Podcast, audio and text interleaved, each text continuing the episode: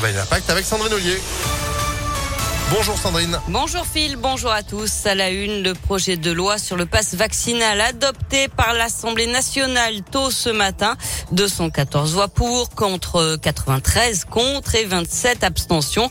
Le texte doit désormais être examiné par le Sénat en début de semaine prochaine. Le gouvernement espère toujours une entrée en vigueur au 15 janvier, mais la date pourrait être repoussée. Hier, 66 000 personnes ont reçu une première injection du vaccin. C'est un record depuis le 1er octobre.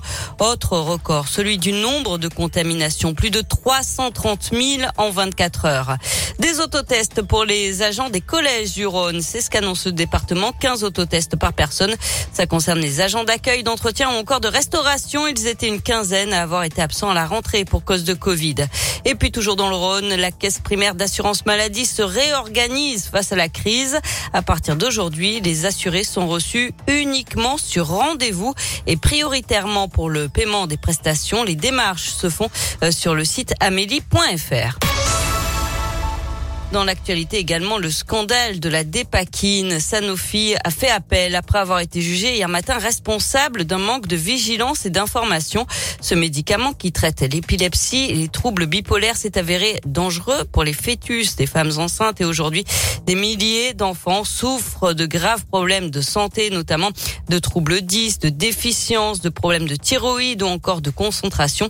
C'est le cas des trois enfants de Valérie Torrente qui représente l'association des victimes à Pézac dans la région.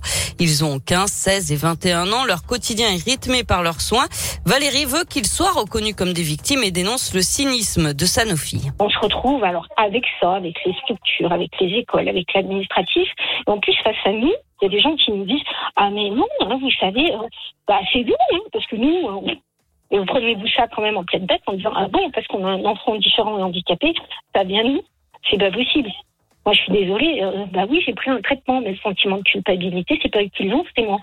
Et si le traitement on me l'avait pas donné, ou si on m'avait prévenu, je ne serais pas dans la même vie de famille, dans un quotidien pareil.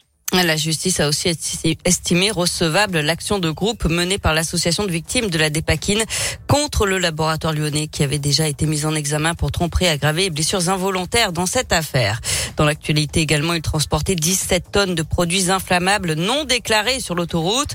Un chauffeur poids lourd a été interpellé dans la Drôme après avoir été repéré par des gendarmes en Isère au sud de Lyon alors qu'il roulait à 40 km heure sur la 7. Résultat, 84 fûts de matière dangereuse sans aucune sécurité. Selon le Dauphiné libéré, le chauffeur était parti d'Allemagne et devait rejoindre le Maroc. Il a écopé de deux amendes de 750 euros et d'une mise en conformité pour reprendre son trajet. On passe au sport et l'OM débouté par la Fédération française de foot. L'appel du club phocéen a été jugé irrecevable concernant les incidents face à l'OL le 21 novembre dernier après l'épisode du jet de bouteille sur Dimitri Payet. L'OL avait écopé d'un point de pénalité au classement, mais l'OM, qui voulait aussi une victoire sur tapis vert, réclamait une sanction plus lourde. Le match avait été donné à rejouer à huis clos à Dessine. La date n'a pas encore été fixée. Et puis en tennis, nouveau rebondissement dans le psychodrame Djokovic, numéro un mondial de tennis, bloqué par les douanes à Melbourne avant l'Open d'Australie pour défaut de visa, a obtenu un sursis à son expulsion. C'est ce que dit son avocat ce matin, euh, que, alors que le cas du Serbe crée la polémique à Melbourne où les restrictions sanitaires sont parmi les plus dures au monde. Ouais, ça rigole pas là, c'est clair. Merci beaucoup Sandrine pour l'actu qui revient à 10h avec vous à tout moment. Vous suivez l'information sur impactfm.fr 9h34. Météolion.net